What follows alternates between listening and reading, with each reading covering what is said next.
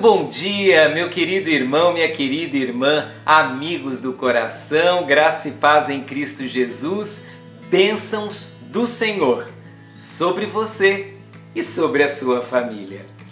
Bem, o mês de março nos trouxe boas lembranças acerca de marcas que queremos deixar nas pessoas, acerca de como nós queremos ser lembrados. E agora, bem no finalzinho do mês, eu digo a você que eu quero ser lembrado como uma pessoa corajosa. E você?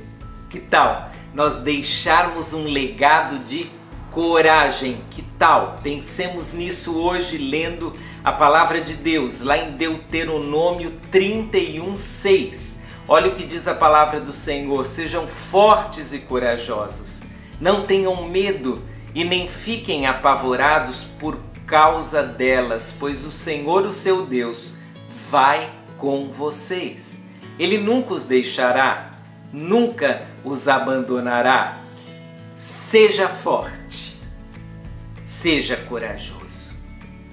Bom, ser corajoso não significa que o medo estará sempre longe de você. Ser corajoso não significa que você terá força para fazer tudo o que precisa. Ser corajoso não significa que tudo será resolvido na briga.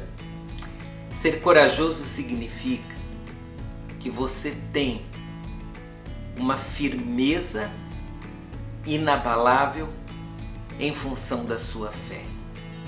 E significa também que, mesmo quando vierem os problemas, e mesmo quando as lutas baterem ferozmente à porta do seu coração, você ainda assim pedirá ajuda a Deus e enfrentará cada uma delas. Eu acho que coragem é enfrentamento, coragem é lidar com aquilo que nós não gostaríamos de lidar. Coragem é você seguir mesmo com medo, mas confiante em Deus. A palavra de Deus, portanto, quando diz tenha coragem, ela está nos desafiando a confiar ainda mais em Deus, a nutrir a expectativa linda e abençoadora de que o Senhor estará conosco e que nós podemos sim confiar nele.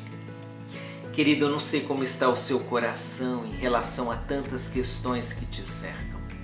Talvez você esteja com medo, talvez esteja ansioso, talvez esteja chateado da vida. Mas eu repito a você o que a palavra de Deus nos diz hoje.